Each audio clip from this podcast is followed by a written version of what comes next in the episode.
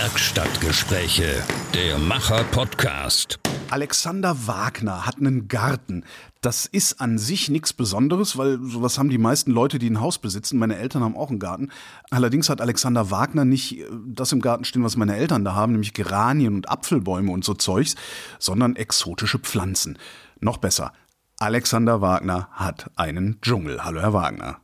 Hallo, Herr Klein. Ein Dschungel ist ja jetzt ein ziemlich großes Ding. So jetzt, wenn man so Fernsehen sieht. Ne? Wie, Ja. wie groß ist Ihr Dschungel?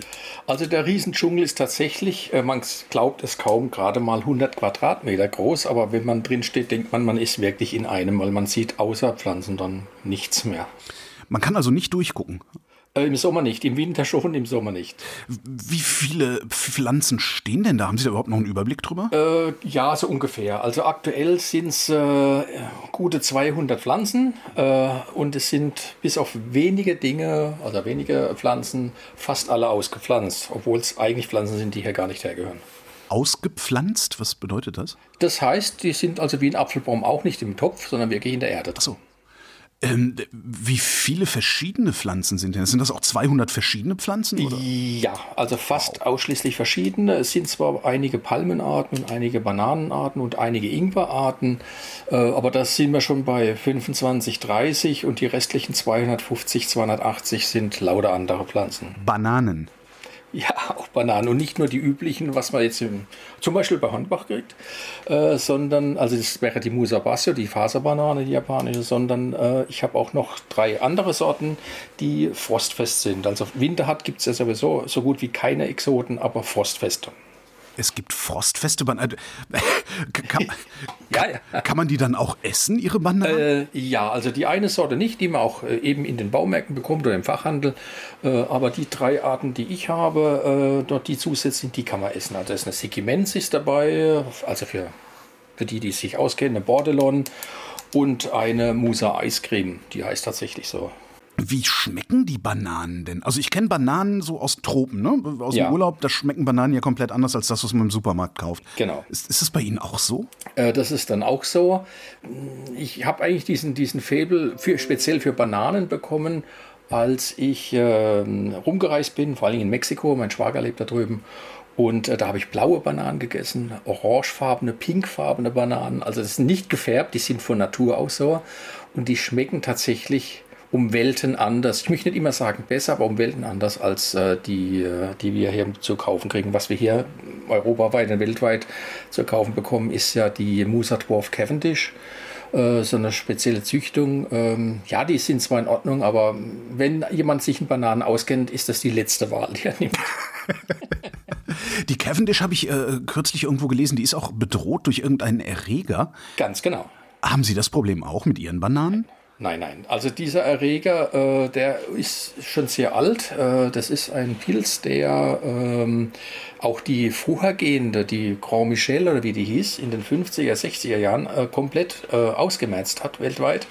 Und wenn dieser Pilz mal im Boden ist, dauert es fast 60, 70 Jahre, bis man ihn halbwegs wieder rauskriegt. Und da das natürlich in großen Mengen, ich, heute würde man sagen Monokulturen angebaut wird, ist das Problem natürlich, dass man diese ganzen Flächen nicht sauber bekommt diesbezüglich. Also es ist ein natürliches äh, Verhalten des Pilzes. Äh, wenn man die Biodiversität erhält, nicht nur bei Bananen, dann würde sich das ausgleichen irgendwann.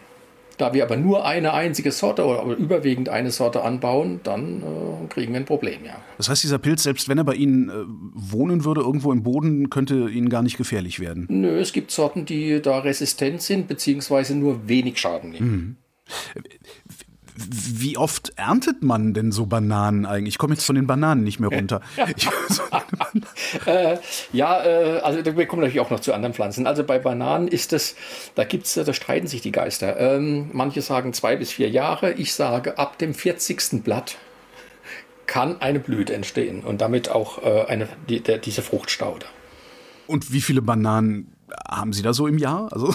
Ach Gott, das ist, äh, es reicht nicht zum Versorgen. Weder für mich alleine noch für die Familie, geschweige denn für Nachbarn oder für einen Großmarkt. Das würde ich auch gar nicht machen, äh, weil ähm, das ist, wie gesagt, es ist ein Hobby. Es, es ist ein Spaß, den ich dabei habe. Auch alle anderen Fruchtsorten, die ich habe. Äh, ja, es ist es ist reich, dass man am, am Jahresende beziehungsweise im Frühjahr, weil die werden ja geschützt, meistens blühen sie für uns ungünstigerweise im Hochsommer. Mhm. Dann habe ich im Spätherbst die Bananen dran, aber ausreifen müssen sie dann eigentlich über den für uns Winter. Äh, ja, es wird schwierig. Also ich habe schon geschafft, die tatsächlich mal äh, durchzukriegen, aber der Geschmack, da muss man ehrlich sein, ist nicht der, den ich aus Mexiko oder aus Spanien oder sonst wo kenne, weil uns fehlt die, das Licht, die Wärme und die Zeit. Was würde das Licht, die Wärme und die Zeit machen? Würden die davon süßer werden? Also ich vermute ja, sie, sie würden schneller ausreifen. Ja, die schmecken natürlich äh, etwas süßer. Äh, sie werden stärkehaltiger, so wie man es auch vom Supermarkt kennt. Ähm, wenn die grün sind, mögen sie ja viele nicht, aber sie ist stärkehaltiger. Sie ist eigentlich besser, wenn man sie grün ist. Wenn sie natürlich gelb ist, wird sie süßer. Das ist okay. letztendlich dann die, der Reifegrad. Wenn Sie sagen, ungünstigerweise blühen die im Hochsommer, also in unserem Hochsommer, was ja. ist daran das Ungünstige? Da, weil die so lange brauchen zur Ausreifung. Also die, die Befruchtung ist nicht das Problem, die befruchten sich ja selbst letztendlich, obwohl auch Bienen dran gehen. Aber äh, bis die ausreichend groß wären, äh, ist es praktisch tiefster Winter, Dezember, Januar, Februar und da ist kein Licht mehr da. Also das dann zu beheizen, in den Zeiten jetzt sowieso, wo es alles sehr teuer ist, was die Energiepreise angeht, hm, da ist eine, eine Grenze auch für mich gesetzt, wo ich sage, es soll Spaß machen, soll mich nicht bluten lassen. Aber machbar wäre das. Also wenn Sie ein das machbar. dickes Gewächshaus drum. Äh gibt's, es gibt sogar in Deutschland, in, in uh, Oberfranken gibt es eine, äh, eine, Großgärtnerei, die das gemacht hat. Die heizen mit der Abwärme einer Schreinerei, mhm. äh, die nebendran steht. Das heißt, die haben ganzjährig Ertrag, wo sie auch verkaufen. Also lauter Exotenfrüchte, auch Ananas und äh, Bananen, weiß der Teufel, Mangos, alles Mögliche gibt es da. Wo wir schon bei anderen Fruchtsorten sind, welche haben Sie noch? Oh, einiges. Also äh, genannt habe ich schon Ingwer. Einen davon, den zum Essen, also den, äh, den, den äh, Offizinale, wie der heißt. Ich habe aber noch einen Miyoga-Ingwer. Das ist ein japanischer kleiner, den kann man auch essen. Den mag ich aber nicht essen, weil er so schön ist. der äh, ist nämlich blau, so bläulich, lila Farben. Dann habe ich Kaki, ich habe Nashi, ich habe Jujube. Ich habe Kardamom, ich habe Kurkuma, ich habe zwei Orangensorten draußen sitzen, zwei Zitronensorten draußen sitzen. Und ansonsten alles, was irgendwie exotisch ist oder zumindest exotisch aussieht, auch nicht hierher gehört, das passt dann. So Zitrusfrüchte, funktioniert das denn in unseren Breiten? Ja, das funktioniert ganz gut. Das sind aber dann spezielle Sorten. Also der normale Zitruslimon, was man überall zu kaufen bekommt, da kann man mal kurz eine Nacht einen leichten Frost drüber gehen lassen, 2 Grad minus, dann muss es wieder wärmer werden. Äh, ich habe so eine spezielle Sorte, beziehungsweise zwei spezielle Sorten, und zwar einmal die äh, Citrus äh, Limon Mayeri, also es ist eine Kreuzung mit einem, der Meyer heißt, der hat diese äh, Ur-Zitrone, Urorange damit reingemischt und die hält dann ohne weiteres mal 6, 8 Grad minus dauerhaft aus, solange es trocken ist. Und äh, bei den Orangenarten habe ich unter anderem eine Yuzu, die hält bis minus 12 Grad aus und den Test hat es jetzt auch bestanden. Da habe ich gerade mal die letzten Tage geguckt. Bei uns war es nicht, gar nicht ganz so kalt, aber die sieht einwandfrei aus. Also die ist aber noch klein. Das ist mal so ein, ein Versuchsballon wie jedes Jahr für die, für die Pflanzen, die es das Jahr davor nicht geschafft haben. Also es passiert immer wieder, dass welche äh, den Geist aufgeben. Die Zitrusfrüchte, werden die, werden die auch süß oder bleiben ja. die sauer? Die nein, nein, nein, nein. Die sind extra so gezüchtet, dass die tatsächlich wunderbar sind. Gerade dieser Citrus Meier äh, gehört zu den teuersten Zitronen überhaupt, auch für äh, Gastronomiebetriebe, weil die unglaublich süß sind für eine Zitrone, aber den, den Zitrusgeschmack nicht verlieren. Dieser blaue Ingwer, ja. wenn, Sie, wenn, wenn der Ihnen zu schade ist zum Essen, was machen Sie denn damit? Der vergammelt doch irgendwann. Nein, nein, das ist ja wie ein Rhizom, also praktisch wie eine Kartoffel kann man das ähnlich sehen. Äh, der wächst immer weiter und dann kann man entweder weiter wachsen lassen, dann wird diese Pflanze immer größer und umfassend, also buschiger. Oder man teilt die ganz normal mit dem Spaten und hat dann zwei Pflanzen oder vier, je nachdem, wie man das machen möchte. Also man kann nicht, ich sage immer, nicht zu wenig Pflanzen haben und wer das glaubt, dass das geht, zu viel Pflanzen, der hat noch nie dreidimensional gepflanzt gepflanzt. Jetzt haben Sie mich. Was ist das denn? Dreidimensionale Pflanzen? also Hochbeete. nee, nee, nee, nee. Ähm, äh, die meisten Menschen gärtnern ja, äh, ich sage es mal, eine Pflanze neben der anderen. Meistens noch mit viel Platz dazwischen, damit Luft dran kommt. Ich mache genau umgekehrt. Äh, so dicht wie möglich und das erfolgreich, auch wenn das viele nicht glauben. Ich lade die Leute immer ein, die es nicht glauben, weil erzählen kann man viel, zeigen ist immer der beste Beweis. Und was dann unten keinen Platz mehr hat, kommt in die Mitte. Ich sage jetzt mal die Unterpflanzung, diese kleinen, die viel Schatten brauchen, die Exoten, die kommen ganz unten. Dann kommen die mittleren, die ich sage es mal bis 2 Meter, 2,50 Meter werden. Und darüber hinaus, eben wie im Urwald, kommen dann die großen Palmen und die großen Bäume. Wie hoch ist denn Ihre höchste? 5,50 Meter habe ich eine Palme gerade aktuell. Hängen da Kokosnüsse dran oder was war das? Nee, eine doofe keine Frage, ne? Nee, nee. Also für Kokospalmen ist es dann tatsächlich äh, trotz Schutz, äh, nee, äh, ist nicht machbar. Wäre schön. Es gibt aber natürlich äh, Palmen, die ähm, ähnlich aussehen für, für ein ich sage es mal, für einen äh, Amateur, der sagt, ah, das ist eine Kokospalme, nee, ist keine. Die gibt es tatsächlich, aber ähm, die wachsen sehr, sehr langsam. Die brauchen, also Palmen brauchen bis auf zwei Sorten eine große Wärme- und Lichtmenge ganzjährig. Die müssen es ja immer heiß haben, aber große Wärmemenge im Sinne von, es darf nicht sonderlich kalt werden. Und natürlich Licht, Licht und Licht. Dieses so dicht pflanzen wie möglich, Ja.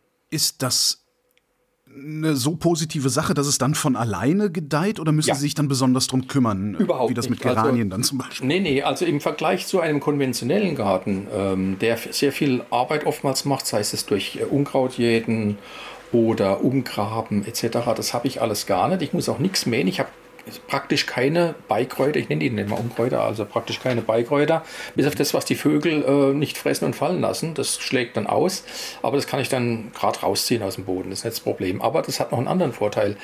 Ähm, Im Sommer, wenn, also hier bei uns in Studensee ist es auch, wie in Karlsruhe, auch sehr heiß oftmals. Ich liebe das ja, meine Pflanzen lieben es auch, aber meine Frau mag jetzt bis zum gewissen Grad das nichts oder ab einem gewissen Grad nicht mehr so sehr, wenn es zu schwül und zu heiß wird. Und dann kann man bei uns in den Garten gehen, dann habe ich auf der Terrasse schon gemessen, 48 Grad in der Sonne, in der Sonne wohlgemerkt, und im Garten 25, 26. Das klingt insgesamt, als wäre das vergleichsweise wenig Aufwand, diesen Garten zu Ja, pflegen. ist es tatsächlich. Also die, die Pflege ist von meiner Seite ist, ich sag mal 10% von einem konventionellen Garten und die anderen äh, paar Prozent, also nicht die 90, sondern vielleicht nochmal so insgesamt zwei Wochen Arbeit, wenn ich das zusammenrechne, ist der Auf- und der Abbau des Schutzbaus. Den haben wir nämlich noch gar nicht angesprochen, weil auch meine sind jetzt nicht so erzogen, dass man denen sagt, du musst dich dran gewöhnen, sondern es gibt genetisch natürlich eine Grenze die Pflanzen aushalten. Die kann man auch ein bisschen, ich sage es mal, durch Zugabe von äh, speziellen Düngern so ein, ein, zwei Grad nach unten schrauben. Das geht tatsächlich. Wir reden über Frost, ne? Ja. Ja, wir reden über Frost, ja. Ähm, durch spezielle Düngergaben, äh, Kalium, dass die Zucker einlagern können, weil Zucker ist der, das Frostschutzmittel aller Pflanzen, egal ob das jetzt Exoten oder äh, Einheimische sind.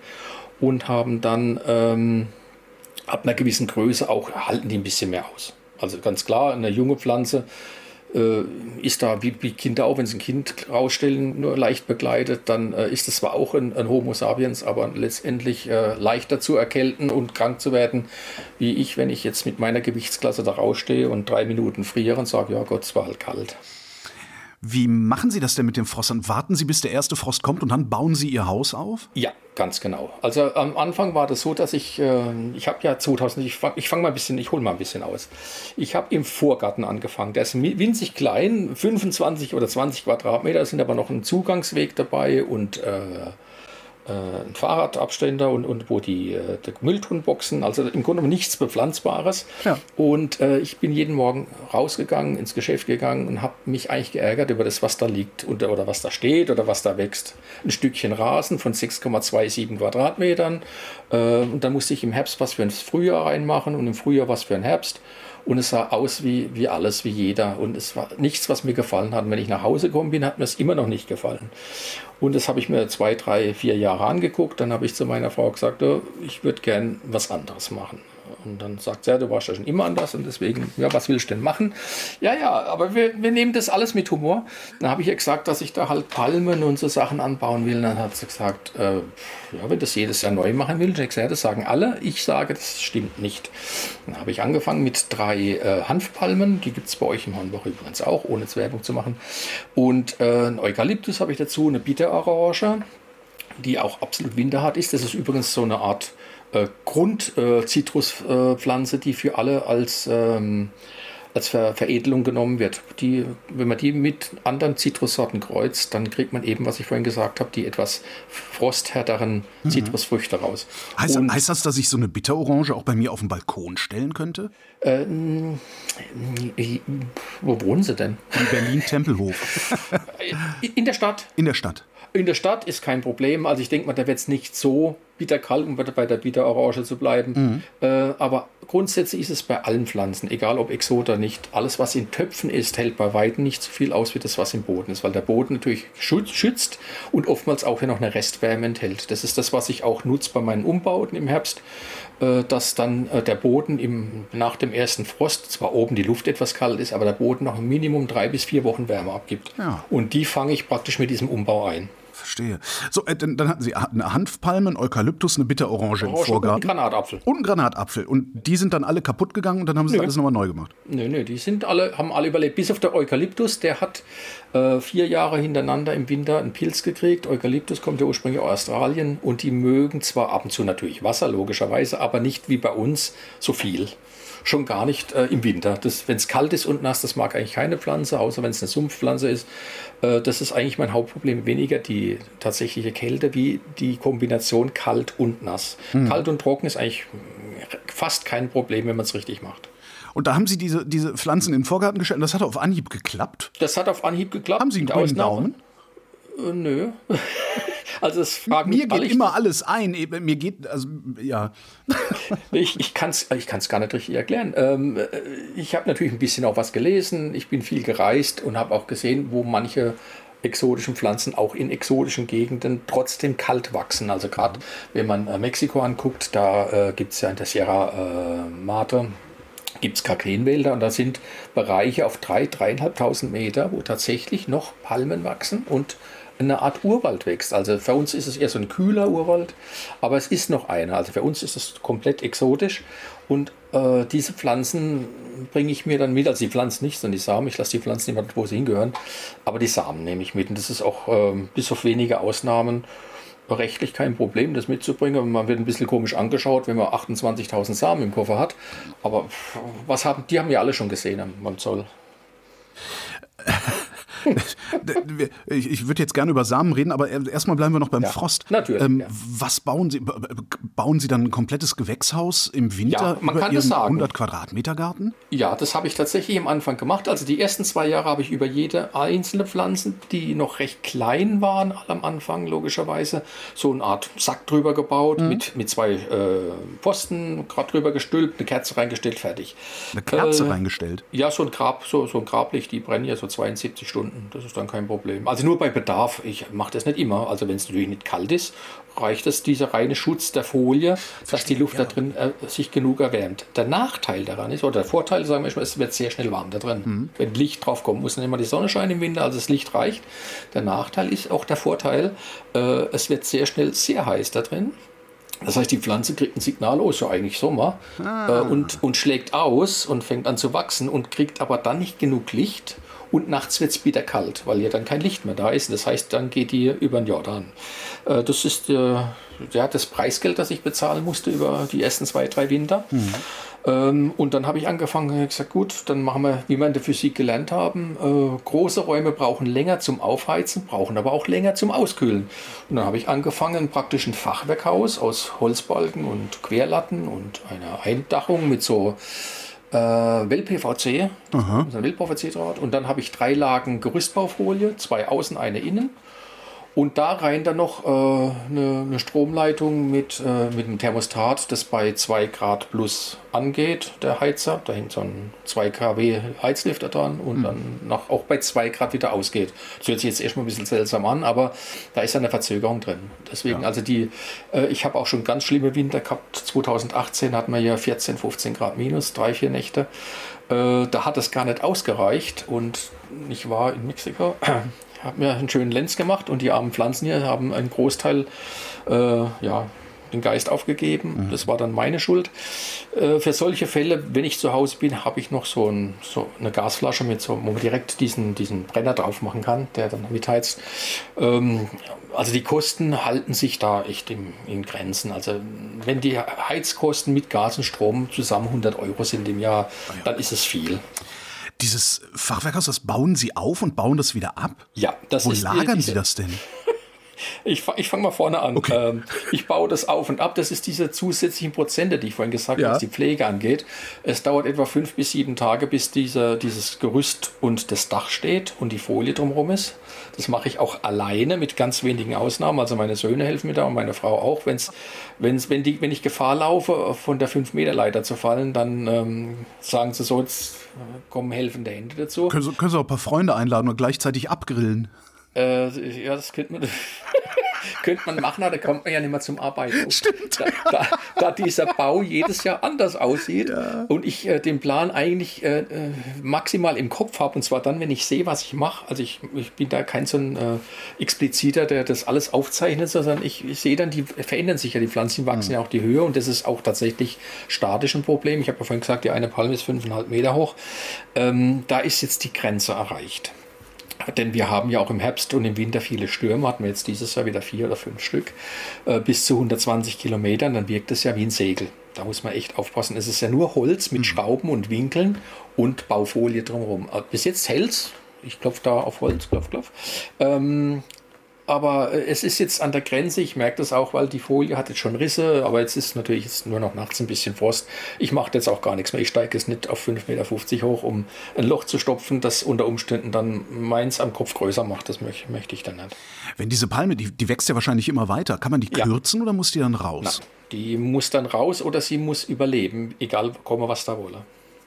Also mein Tipp wäre dann oder mein Wunsch wäre, sie überlebt einfach und dann, äh, aber sie wird dann irgendwann wohl, äh, wenn es tatsächlich nicht deutlich wärmer wird im Winter, auch wenn das viele befürchten, ich würde es ja befür befürworten, in, individuell für mich, subjektiv, äh, dann wird sie wohl irgendwann raus müssen und vielleicht irgendwo hin, wo sie wo es besser hätte dann im Winter. Aber ansonsten, die, wächst, die wächst auch sehr schnell. Das ist eine äh, Washingtonia, das was man oft in Spanien und in Italien und Griechenland an, an den ähm, am Strand etc. sieht, ist eine sehr schnell wachsende Palme. Sie ist auch sehr robust. Deswegen heißt sie auch Washingtonia robusta. Und äh, die hat letztes Jahr hatten wir ja auch so drei, vier Nächte, wo es so 12, 13 Grad minus hatte. Das mag die eigentlich gar nicht. Bei drei, vier Grad kurzfristig ist eigentlich Feierabend bei der. Deswegen ist sie auch, äh, ist die auch geschützt. Aber äh, da hatte ich geglaubt, bis drei Tage vorher, der, diese Eispeitsche, wie sie so schön genannt wurde, Stimmt, geht, ja. geht an uns vorbei. Äh, nein, sie ging nicht vorbei und dann blieb mir nur noch so ein großer 500 äh, Liter Sack versuchen, darüber zu werfen. Aber wenn natürlich allein die, ich sage jetzt mal, das, das, Palmendach, also das Blätterdach, schon fast 40 Quadrat oder 30 Quadratmeter einnimmt, dann kommen sie mit so einem Sack nicht mehr arg weit. Das äh, End vom Lied war dann, dass die im März, als ich alles aufgemacht habe, keine Blätter mehr hatte. beziehungsweise braune, also es war nur noch äh, Stroh da hing. Und dann haben wir halt gesagt, die kannst du wegwerfen. Und ich glaube ja immer daran, dass äh, Menschen wie Tiere sich bessern können und sagen, ich beiß mich da durch. Und tatsächlich, die kamen wieder. Oh.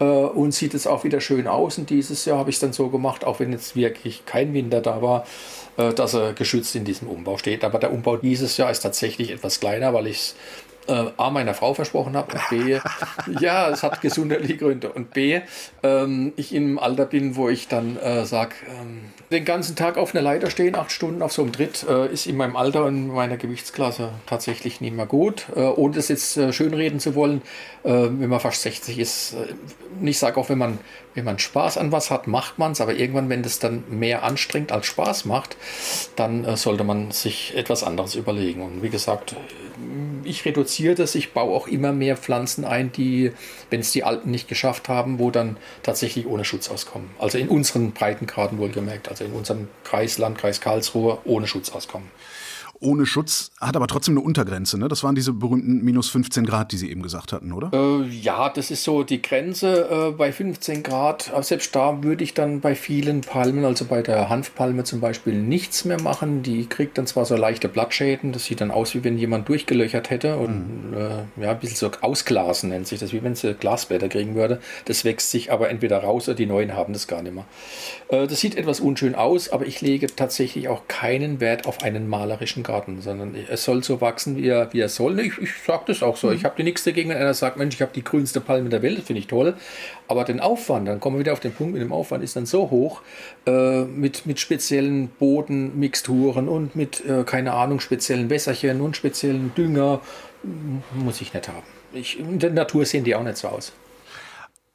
Haben Sie denn da so mittendrin dann irgendwie eine Bank stehen, wo Sie sich dann schön hinsetzen können? Ich habe keine Bank, sondern ich habe einen Tiki. Ein Tiki? Äh, ja, und zwar, das ist so eine Art ein hawaiianisches Häuschen. Ja, so eine Bar eigentlich, ne? Wie, ja, wie so eine Bar. Das ist aber wirklich ein Häuschen, so drei auf zwei Meter, äh, mit äh, Palmendach gedeckt und aus äh, massivem Holz gebaut.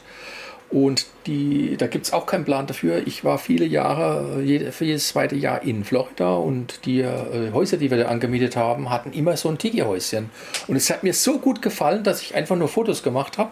Habe dann im Internet geguckt, ob es da Baupläne gibt. Äh, es gab tatsächlich einen einzigen, der das angeboten hat. Der wollte aber 400 Dollar haben, nur für den Bauplan. Und ich gesagt, nö, das mache ich da mit den Bildern so. Dann habe ich das auch, eben wie mein Schutzbau auch, das Ding einfach gebaut und siehe da sieht einfach einwandfrei aus. Die Leute sind begeistert. Man kann da zu viert reinsitzen. Da sind auch zwei äh, namibische Stühle drin. Die passen natürlich jetzt äh, vom Namen her nicht rein, aber das sind so handgefertigte äh, von den äh, Eingeborenen dort. Ich habe da äh, Verwandte, die da immer hingehen und haben mir diese Stühle mitgebracht. Und gesagt, die nehme ich wunderbar aus. Aus äh, so angeschwemmtem Trockenholz, was man als am Strand findet, werden da so massive Stühle gebaut aus drei Beinen. Das heißt, die schaukeln auch nie und wackeln auch nicht. Und äh, ja, dann kann man da drin sitzen und kann dann zuschauen äh, abends, wie ich äh, den Benebler laufen lasse. Das habe ich auch noch. In der Mitte des Gartens habe ich auf äh, knapp sechs Meter äh, so eine Gardena-Dusche stehen, die vernebelt. Und dann mhm. Äh, ist im Grunde genommen ein, eine, eine, Erhöhung der Luftfeuchtigkeit, weil gießen tue ich eigentlich gar nicht. So ein Ding wollte ich auch für den Balkon immer mal haben, wenn es so heiß ist im Sommer. Einfach so ein ja, bisschen, ja, das ist eine wunderbare Sache. Super, ja. Sie sagten gerade, der Boden. Ähm, ja diese Pflanzen, die Sie da haben, kann ich die einfach so zapp, zapp in den Boden pflanzen, den ich vorfinde? Nee, ja, ne? ja, doch, doch, doch. Ähm, also es wäre sogar sinnvoll, so habe ich es gemacht, äh, den Mutterboden abzutragen, mhm. weil äh, Exoten oder halt äh, tropische Pflanzen mögen eher einen kargen Boden. Also er soll gut, traini äh, gut, trainiert sein, also eine gute Drainage drin. Das bedeutet, Sie machen ein bisschen Split rein, ein bisschen Kies rein, ein bisschen Sand und maximal 30, 35 Prozent entweder Mutterboden oder äh, Blumenerde. Also je karger der Boden, umso besser wächst tatsächlich. Das ist auch das Geheimnis des Urwalds. Das würde ja dann auch bedeuten, wenn wir auf den Klimawandel gucken, dass langfristig solche Gärten wie Ihre hier der Normalzustand wären oder der wünschenswerte Zustand. Wünschenswert weiß ich nicht, aber es wird wohl eher so in die Richtung gehen, dass dann äh, Pflanzen angebaut werden, sei es jetzt ja, Exoten oder halt ja, artfremde, Neophyten mhm. nennt man das ja, wobei Neophyt immer so einen negativen Touch hat, weil die oftmals auch aggressiv sind. Und da ist, ja, muss ich sagen, es gibt tatsächlich auch in meinem Garten eine Palme, die Hanfpalme, obwohl jeder sie liebt. Man muss aufpassen. Ich habe jedes Jahr 30, 40.000 Nachkömmlinge. Das ist kein Scherz. Ähm, die, die, ich habe Männlein und Weiblein ja. und die Bienen lieben das, auch wenn das viele nicht glauben, dass Exoten von Bienen genutzt werden. Den Bienen ist das vollkommen egal, ob wie die Pflanzen heißen. Die sind da wirklich offen, wie Menschen sein sollten, sage ich immer. Was sie kriegen, nehmen sie. Das ist äh, nur bedingt durch den Bau des Rüssels der, der, der Bienen, also des, mhm. des Saugrüssels. Ähm, es gibt natürlich spezialisierte Bienen, äh, die auch spezielle Pflanzen brauchen, aber die sehen wir sowieso weitestgehend nicht. Beziehungsweise äh, das sind dann Wildbienensorten, aber selbst bei Wildbienen habe ich, ich habe sieben oder acht äh, Bienensorten bei mir im Garten. Äh, die fragen nicht, kann ich das haben, sondern die nehmen sich einfach und die befruchten das und dann habe ich jedes Jahr, wie gesagt, also wenn es wenig ist, sind es 30.000 Samen, sind eher 40.000 bis 50.000. Wie groß sind die? Da, da, liegt jetzt nicht alles voller Tulpenzwiebeln, ne? Also nee, nee, die sind winzig klein, also, ach Gott, vielleicht ein, ein, ein Dreiviertel Zentimeter im Durchmesser, aber da hängt an so einer Dolde mit vielleicht 2.000, 3.000 Stück dran und da haben sie ja, zwischen 10 und 20 Dolden haben sie da hängen. Und dann müssen sie aufpassen, wenn die reif sind und sie fallen runter, dann treiben die auch im Winter, wenn es kalt ist, treiben die aus. Und verdrängen alle anderen Pflanzen. Die würden dann alle anderen Pflanzen verdrängen. Am Anfang habe ich sie drin gelassen, aber ich habe jetzt über den Winter fast 100 schon wieder rausgenommen. Äh, ich schneide die ab, weil es hat gar keinen Sinn. Ähm, ich kann auch welche verkaufen, aber viele wollen gar nicht warten, weil sie natürlich noch zu jung sind. Die ersten zwei, drei Jahre wachsen die recht langsam. Mhm. Äh, die, meisten Leute wollen natürlich große Pflanzen. Die machen aber einen großen Fehler, sage ich immer, mit den großen Pflanzen, weil man weiß nicht, wie sind die aufgewachsen, wo kommen sie her. Und vor allen Dingen, äh, das ist ja wie wenn sie einen normalen Baum jetzt umsetzen. Der wird ja beschnitten in den Wurzeln, damit sie möglichst viel transportieren können auf dem LKW oder auf dem Schiff. Und äh, denen fehlt im Grunde genommen die Nahrungsaufnahme. Das ist wie wenn man mir den Mund dreiviertel zuschnüren würde und nur noch ein Strohhalm reinpasst. Äh, das ist eben nicht gesund und dann brauchen die viele Jahre, um sich zu erholen. Das tun die auch, aber äh, die Leute haben gar keine Geduld mehr. Wie wurzelt denn eigentlich so eine Palme? Flach. Flach, okay. Zum Glück. Ja, also die, die zumindest. Also die, die Hanfpalme und die Washingtonia, die wurzeln flach. Äh, meine Dattelpalme, die wurzelt beides flach als Haltung, als zum Halten und sehr tief, fast 30 Meter. äh, ja, deswegen wachsen die auch in der Wüste. Das juckt die gar nicht. Ja, ja, die haben so eine Pfahlwurzel und äh, da holen die sich Wasser. Und wo eine, wo eine Dattelpalme wächst, da ist auch Wasser. Kann man ihre Datteln essen? So alt ist die noch. Sie, äh, Sie, merken, ich bin mit Hunger in die Sendung gegangen. Ne? Ja, Bananen, ich merke Datteln. Ja, ja. Ach Gott, ich, ich Kaki, Pfirsiche, Naschi, alles wunderbar. Nee, also die ist zu klein. Okay. Da, da, bis die, ich weiß gar nicht, ob die das bei uns schaffen würde, aber da gehen bestimmt 30, 40 Jahre ins Land bei uns. Das schaffe ich nicht mehr. Sie sagten eben schon, Sie würden Samen auf Reisen mitnehmen. Also vermutlich bekommen Sie Ihre Pflanzen oder die Samen für Ihre Pflanzen jetzt nicht bei Hornbach in der Gartenecke, ne? Nicht, nicht mehr, da gibt es nichts, was ich. Tut mir leid. Irgendwann wächst Aber man das raus. hat was mit mir okay. zu tun. Ja, klar. das hat was mit mir zu Ja. tun. Also ich, ich habe mich so spezialisiert, dass ich selbst in, in Fachzentren ganz wenig noch äh, bekomme, wo ich sage, das will ich haben. Aber wo bekommen Sie es dann her? Selber züchten oder durch äh, genauso Verrückte. Sie glauben gar nicht, ich bin nicht der Einzige, ich bin nicht allein.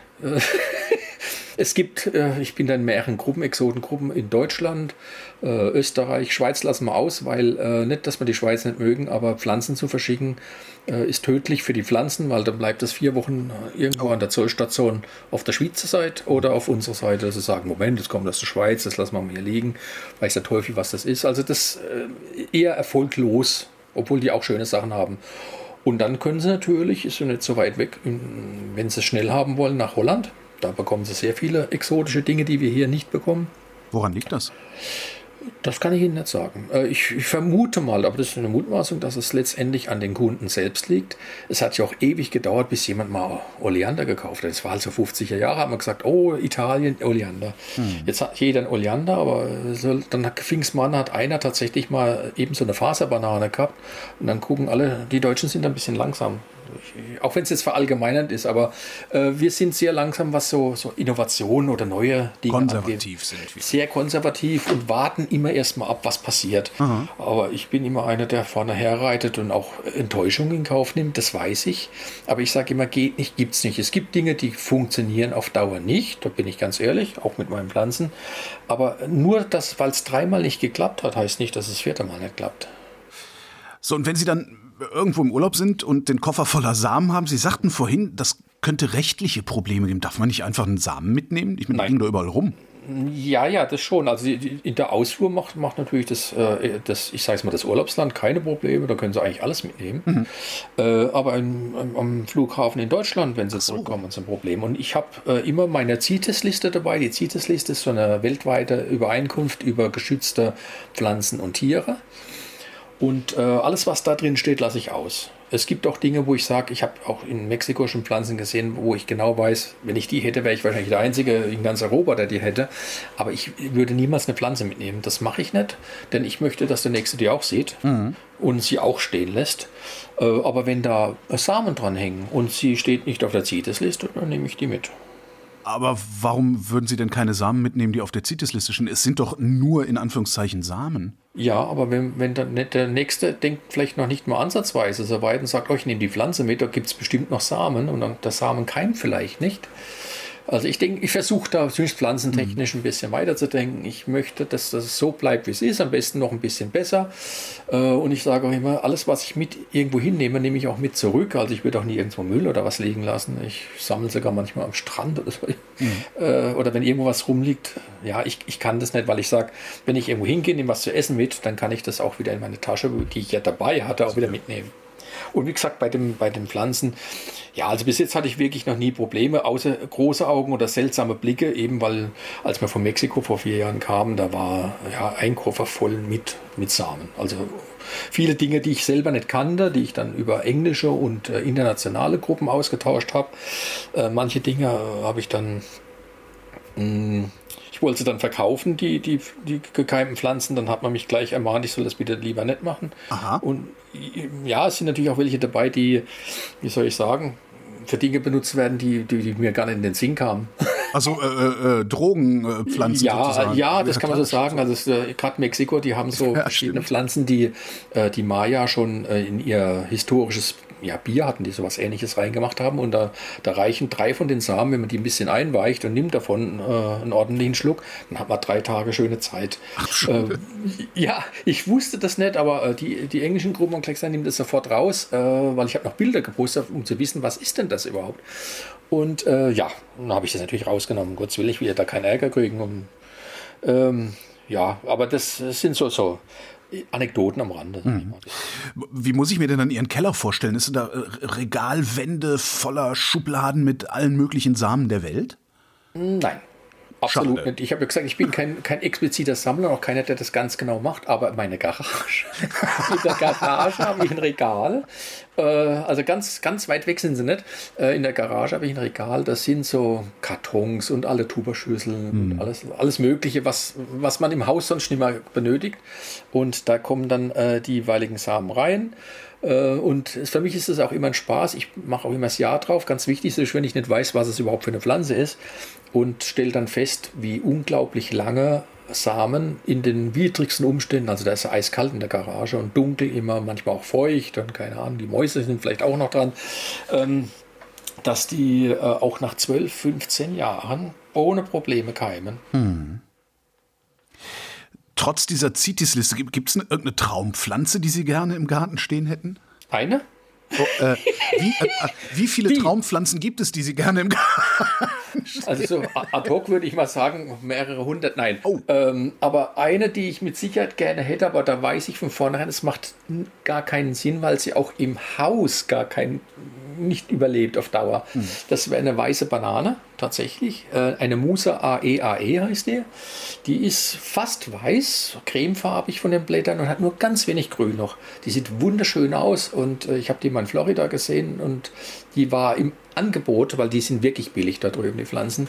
Da habe ich so eine kleine für 150 Dollar. Da habe ich gedacht, ah, hm, soll ich sie nehmen oder nicht? Ähm, nee, ich habe sie nicht genommen, weil ich wusste, sie hat keine Chance. Definitiv nicht. Aber warum nicht? Ja, wo soll ich sie hin tun? Die braucht ständig über 20 Grad. Ständig. Auch nachts. Also ich kann nicht sagen, gut Nacht, du hast es nur noch 10. Nee, nee, die sagt, äh, unter 20, dann gehe ich ein, bis morgen früh kannst du mich beerdigen. Das ist leider so. Äh, dann ist nicht wegen, wegen des Geldes, aber ich sage dann eher, habe ich mit der Pflanze mittlerweile gesagt, das muss ich ihr nicht antun. Und ich tue meinen Pflanzen ja schon sehr viel an diesbezüglich. Also sie, ich weiß, wenn ich im Winter rausgehe, gucke nach denen, manchmal gucken die mich schon böse an. Hört sich doof an, ist tatsächlich so. Ist vielleicht auch das Geheimnis, man, wenn man hat irgendwie eine Verbindung dazu. Äh, und, und wenn man etwas liebt, macht man ja oftmals instinktiv alles richtig. Oder das meiste zumindest. Und dann klappt das auch. Also es, weil Sie vorhin gesagt haben, bei Ihnen geht immer alles ein. Äh, ich möchte jetzt, ich kenne Sie jetzt nicht persönlich, Ja, aber ich würd es stimmt schon. Ich- vielleicht ich ich- lieben Sie Ihre Pflanzen nicht genug. Das kann gut sein, ja. ne, das ist so, so ich habe dann so eine Sach Sachbeziehung zu denen. Ne? So, Ja. ah, sieht ganz hübsch aus, danke. Aber vielleicht reicht das nicht, ja? Kann genau. sein, kann sein. Aber haben Sie noch nie dran gedacht, sich auch ein Gewächshaus zu bauen, sodass Sie immer 20 Grad halten könnten? Doch, äh, ich, da gibt's, das ist der einzige Plan, den ich habe, äh, dass wir das, ich wohne in der Doppelhaushälfte, dass wir mit so einem mit ziemlich schrägen Dach, also nicht steil, sondern eher flaches Dach, äh, und da ist die oberste oder die, die tiefste, wo die Dachrinne ist, ist so knappe sechs Meter ungerade, das ist mal so eine leichte Schräge rüber, mal bis ins Ende vom vom Gelände, dass man diese 100 Quadrat- Quadratmeter praktisch zweistöckig ein Gewächshaus hätte. Äh, Das scheitert an mehreren Punkten. A, ich durfte es nie so bauen, wie ich wollte, und zwar von zwei Seiten nicht. Der Finanzminister macht da nicht mit. Wie? Äh, ja, also um, wir reden da von einer siebenstelligen Summe. Oh, Ja, Okay. also wenn man der Finanzminister. Ich dachte, der, Finanzminister. Ja, ja, und nur für Pflanzen, ich meine, da, da hört natürlich auch der Spaß. Ja. Aber das ist so ein Traum. Äh, Das zweite ist, und das ist, was noch viel wichtiger ist, äh, die Nachbarn würden ja gar nicht mitspielen durch die große Glasfläche. Fläche. Okay, ja. hm. Das äh, kriegt man gar nicht, es ist ja praktisch ein Anbau. Der braucht eine Baugenehmigung und dann muss man es einreichen. Dann sagen die, ich glaube, äh, jetzt ist er ganz durchgedreht. Was ich gerne hätte, wäre ja, so ein Gartengrundstück, wo man äh, eine alte, abgerissene Gärtnerei draufstellt. Mhm. Das sowas würde ich gerne machen. Vielleicht, wenn ich in Rente gehe, das ist so. Und vielleicht dann auch Leuten, Kindern, Jungen, Alten, was auch immer, zeigt, was äh, in unseren Breiten möglich ist mit möglichst wenig Aufwand, wenn man nur die richtigen Ideen hat. Wenn die Nachbarn sagen oder sagen würden, jetzt ist er ganz durchgedreht, halten die, halten die Nachbarn sie jetzt schon für durchgedreht? Kommt es, äh, wird es gesendet? Ja. Tatsächlich, die äh, sagen aber, du hast doch nicht mehr alle Freundchen. Ja, das ist noch der Positive, so wie Sie es jetzt sagen. Es, es gibt auch äh, noch viel schräger. Also die tatsächlich äh, bösartig werden. Ach.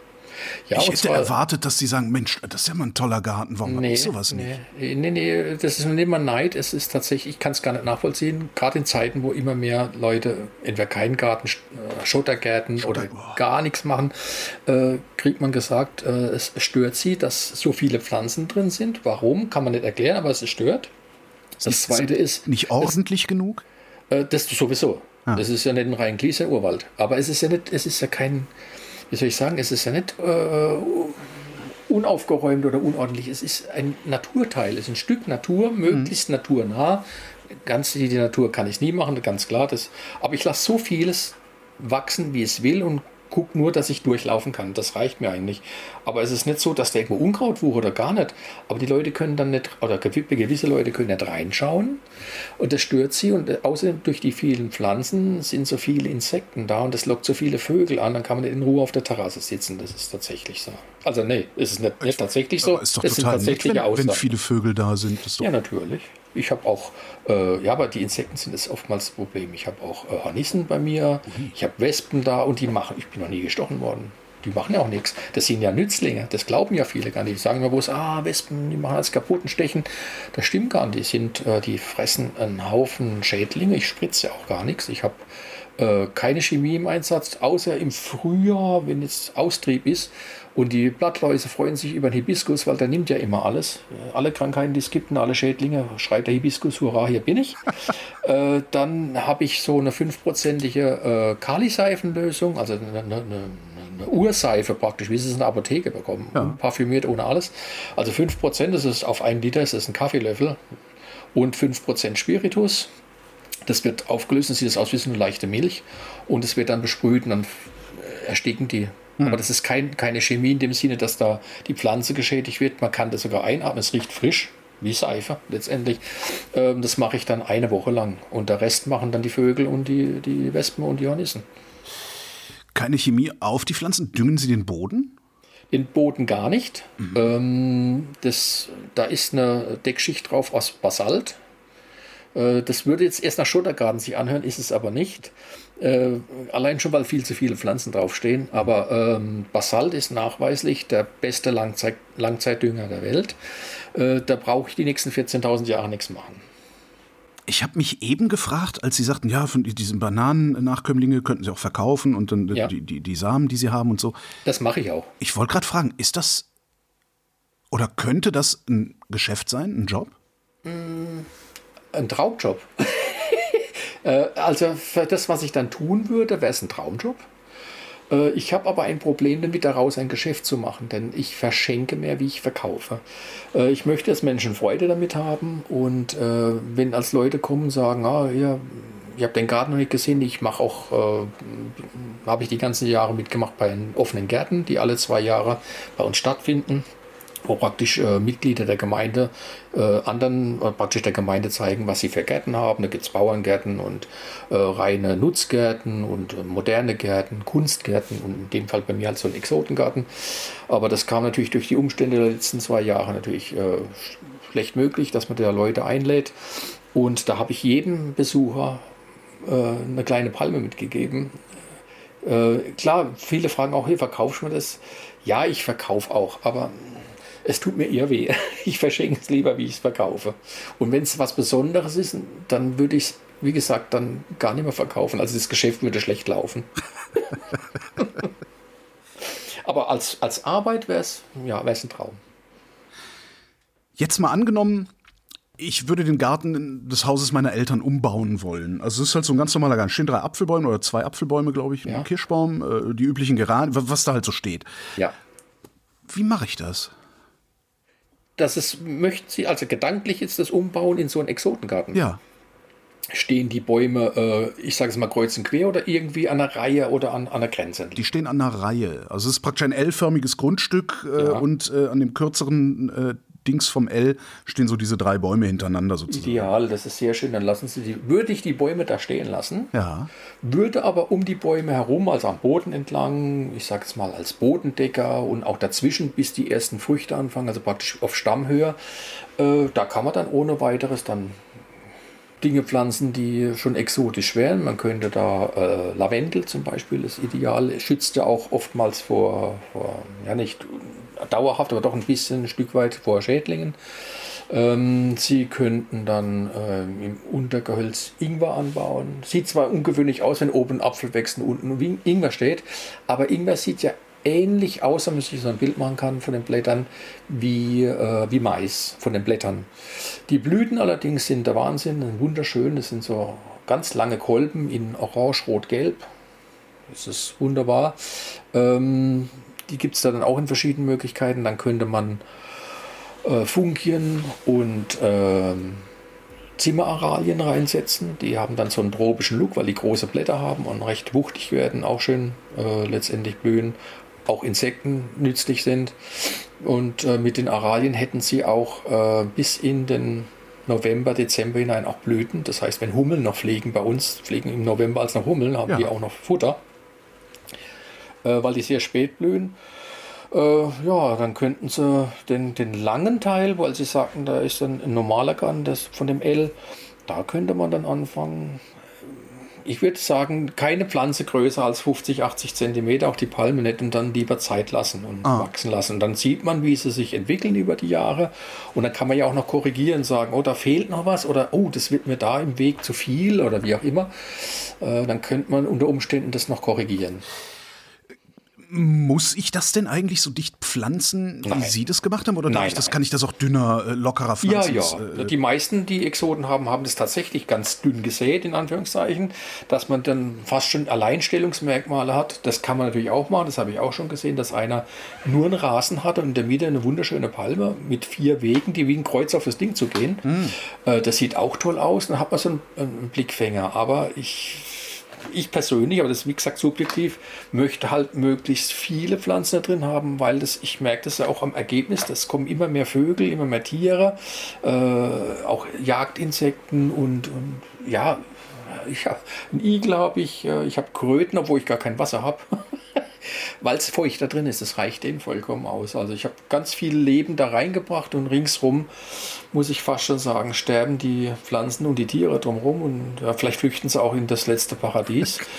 ja, das ist jetzt ein bisschen überzogen, aber ähm, es gibt nicht nur, äh, ich sage jetzt mal traurige Gärten, aber es sind viele, Sie wissen das wahrscheinlich selber, es sind viele Leute, die sagen, ich möchte zwar einen Garten haben, ich möchte aber A, keine Arbeit haben und B, äh, soll es aufgeräumt sein. Warum das so ist, liegt vielleicht in der Natur der, der, des Homo sapiens und speziell des Germanen, aber ähm, Aufräumen oder aufgeräumt sein ist ja eine Definitionsfrage. Also ich sage, da wo Leben ist, es kann, muss gar nichts aufgeräumt sein, sondern da soll das nur so sein, dass sich alle wohlfühlen. Natürlich, wenn ich jetzt in den Garten gehe und sage, nur wegen den Tieren ist es da toll, aber ich mag es gar nicht, macht es ja keinen Sinn. Also die Grenze sehe ich da auch immer, wenn ich mich mit anderen unterhalte. Es muss ja demjenigen gefallen, der diesen Garten anlegt. Ich würde auch niemals empfehlen, macht es so wie ich. Es sei denn, es kommt jemand, wie Sie jetzt fragen, und sagen, oh, das will ich auch. Genau, das will ich auch. Wie würdest du das machen? Aber ich kläre die Leute natürlich auf, dass man da anders gärtnern muss als äh, grundsätzlich. Ja, aber wenn ich doch weniger Arbeit damit habe, dann das ist Ja. doch ideal. Also ich, Natürlich ist das ideal. ich will ja nicht den ganzen Tag im Garten rumrasseln, sondern äh, ja, will da sitzen und den, den Vögelchen zugucken. So ist es. Das können sie ja dann auch. Also das ist mh, klar, ganz ohne Arbeit wird es nie gehen. Aber ich, wie gesagt, das sagen viele, die sagen, ach gut, schon auf und Arbeit. Nee, das Gegenteil ist der Fall. Also die, auch wie gesagt, so, so Beikräuter, nennen wir es ruhig Unkraut äh, oder Wildwuchs, das habe ich alles gar nicht durch die dichte Bepflanzung, weil es die haben, also neue Anpflanzungen haben nur dann eine Chance, wenn ich sie setze, weil ich dann was anderes dafür frei mache. Ansonsten ist das ganz minimal da, wo die, die Vogelfutterstelle äh, ist, da werft die natürlich auch mal ungefressenes Futter und Samen da raus und dann keimen der Stelle, das ist gerade so groß wie ein DIN A4, DIN A3 Blatt, da wachsen halt ein paar Gräser raus und die reiße ich dann profan dann einfach raus, fertig, Ende, da mache ich gar nichts. So, jetzt kommt der Spezialauftrag. Ja. Nordbalkon in der Großstadt, beziehungsweise sogar eine Loggia, also es ist sogar regengeschützt. Was mache ich mit meinem Balkon? Das ist gut. Äh, regengeschützt ist ein gutes äh, Stichwort. Nordseite, das heißt, Sie haben keine direkte Sonne. Ja, morgens ähm, um fünf oder so, aber. Ja, also praktisch, ja, das ist eher halbschattig bis dauerschattig. Äh, da würde ich Schattenpflanzen stellen. Also, was da gut hinpassen würde, wäre. Wir gehen mal von den Temperaturen weg. Wäre. Äh, Soll es klein bleiben? Da muss ich noch fragen. Ähm, ähm, da habe ich mir jetzt nicht drüber. Ja, muss ja. Ich habe ja, ja, genau. Töpfe oder Kästen, die man praktisch Töpfe oder Kästen, wie, wie so ein Hochbeet machen kann. Oder auf den Boden ähm, stellen. Also das geht okay, ja. also wenn es. Äh, höher, sagen wir mal, höher als 2,50 sollte es nicht werden. Okay. Also schneidbar. Dann würde ich sagen, zwei, drei äh, Fruchtpflanzen. Was da ganz gut geht, ist Naschi. Die mhm. können auch mit Halbschatten und Schatten zurechtkommen. Dann könnte man natürlich, was man da anfangen könnte, wäre als Nicht-Fruchtpflanze äh, Facia japonica, die Zimmeraralie. Äh, was gut geht, wäre Abelien. Das sind so äh, Art Ölsträucher. Die werden auch nicht groß. Man kann es auch schön in Form schneiden. Die kriegen so kleine Früchte. Die kann man sogar essen. Äh, Geschmack ist natürlich ein Geschmackssache ja, halt. Geschmackssache, ja. ähm, was geht schattig noch gut? Ähm, Funkien gehen auf alle Fälle immer. Äh, das ist wunderbar. Die sind auch unkaputtbar, selbst im Topf. Also wenn die mal 10, 15 Grad minus im Topf mitkriegen, sucht die gar nicht. Die kommen immer wieder, äh, treiben auch wieder schön aus. Und ansonsten bei. Hm. Ja, so groß ist der Balkon gar nicht. Ich glaube, der ist jetzt schon voll. ja, man kann es ja schneiden. Es kann ja in, Form bleiben oder halt teilen, wenn es zu groß wird, wie bei den Funkien. Dann kann man, sticht man ganz normal im Spaten oder weil es halt kleiner ist, mit der Schaufel durch und ohne groß Pflaster oder sonst irgendwas, einfach in der Mitte durch und hat man zwei Pflanzen, verschenkt eine oder wie auch immer. Das geht schon. Und alles andere, ja, wie gesagt, äh, Naschi ging, den können sie auch schön in Form schneiden wieder, dass er nicht größer wird, weil es ein Baum ist. Und wenn es dann noch ein bisschen was Exotisches sein sollte im Topf, gegen Gold- und Areka-Palmen, die würden noch gehen. Die nehmen das halbschartig bis schartig gerne hin, wäre kein Problem. Oder was auch noch ging, wäre. Äh, äh, Palmfarn ging auch noch, Zicas revoluta. Das würde noch gehen. Oder noch, ah, der wird dann zu groß. Es wird der Balkon, so groß kann der Balkon gar nicht sein. Ein Baumfarn. Dixonia, Antarctica, das ging auf alle Fälle noch. Sie sagten vorhin, Sie sind fast 60 Jahre alt, ähm, gehen dann früher oder später auch in Rente in den ja. nächsten Jahren. Ähm, und sagten auch gleichzeitig, naja, die Arbeit wird auch anstrengender. Ja. Gibt es in Ihrer Vorstellung ein Ende dieses Gartens, also dass Sie irgendwann auch tatsächlich Abschied nehmen müssen? Es, es, ja, zwei, zwei Szenarien gibt es. Die endgültige, logischerweise, die jeden trifft am Ende. Klar. Äh, das ist die, was, wo keiner drumherum kommt. Und eine, wenn ich tatsächlich, äh, das ist so ein Gedankenspiel, mit meiner Frau in Rente bin, äh, dass wir so halbjährlich äh, den, den, den grauen Alltag äh, in Deutschland von 1.10. bis 30.04 ähm, im Warmen verbringen. Und das, die, die, das Kompromissland ist Spanien. Das Kompromissland ist Spanien. Machen Sie das an den Pflanzen fest? Nee, das mache ich an den Temperaturen fest. ähm, ich ich würde ja auch ganzjährig in die Tropen gehen, aber ich habe ja am Anfang mal angesprochen, äh, meine Frau mag zwar die Wärme, mag auch die Tropen, aber sie mag diese dauerhafte hohe Luftfeuchtigkeit, verträgt sie einfach nicht. Und äh, da man ja seine Frau liebt, äh, und auch weiterhin äh, einen Partner haben möchte, dann wäre das äh, Kompromissland Spanien, weil wir lieben beide Spanien. Da ist es trocken. Äh, zumindest da, wo wir als hingehen. Und ja, das wäre also so die Idee, dass man sagt, äh, über den Winter schließen wir hier zu. Und dann habe ich ja ein halbes Jahr niemanden, der sich darum kümmert. Denn äh, momentan ist es noch so, dass mein Schwiegervater sich tatsächlich äh, in den Wochen, wo wir in Urlaub sind, darum kümmert. Aber der Mann ist 84 Jahre alt. Äh, das, auch das ist natürlich äh, süß arbeitstechnisch endlich. Und äh, das möchte ich ihm auch nicht dauernd zumuten. Äh, er hat zwar nur die Arbeit mit, dem, mit den Töpfen, ich habe ja gesagt, ich gieße ja selber den Garten gar nicht an. Selbst wenn es mal drei Wochen nicht regnet. Da ist so dicht bepflanzt, es verdunstet nur über die Blätter. und nicht über den Boden. Das ist das Schöne, auch der Vorteil an so, ein, an so einer dichten Bepflanzung. Also es ist wie so ein Mikroklima an sich. Aber die Töpfe müssen natürlich dann dreimal am Tag gegossen werden. Und wenn sie halt dann außer den 200 ungerade Pflanzen im Garten auch noch über 300 Topfpflanzen haben, äh, er, ist, er, er gärtnet auch gerne, konservativ. Aber äh, da ist dann irgendwann Schluss, da muss er seinen Garten sich kümmern und dann noch meinen, das. Also auf Dauer wäre es nichts, dass wir, wenn wir wirklich in Rente gingen, also wenn wir in Rente gehen und würden dann so ein halbes Jahr weg sein, dann würde ich mich wohl oder übel von diesem, äh, wie er jetzt ist, mit dem Schutz, würde ich mich verabschieden. Ich würde die Palmen lassen, ich würde noch Exoten pflanzen, die auch ohne Schutz, ohne weiteres auskommen. Da kommen eben diese Fruchtbäume äh, dazu äh, zutage mit Kaki, Nashi und die Jujube und solche Sachen. Das würde dann gehen. Aber dann würde ich äh, von der Art und Weise, wie ich es jetzt habe, würde ich weggehen tatsächlich. Also so vernünftig bin ich inzwischen. Vor zehn Jahren hätte ich Ihnen definitiv eine andere Antwort gegeben. Aber man wird ja auch ein bisschen altersweise. Manche sagen müde, aber ich, nee, es ist eine Altersweisheit. Man muss auch ein bisschen auf seinen Körper hören. Alexander Wagner, vielen Dank. Gerne.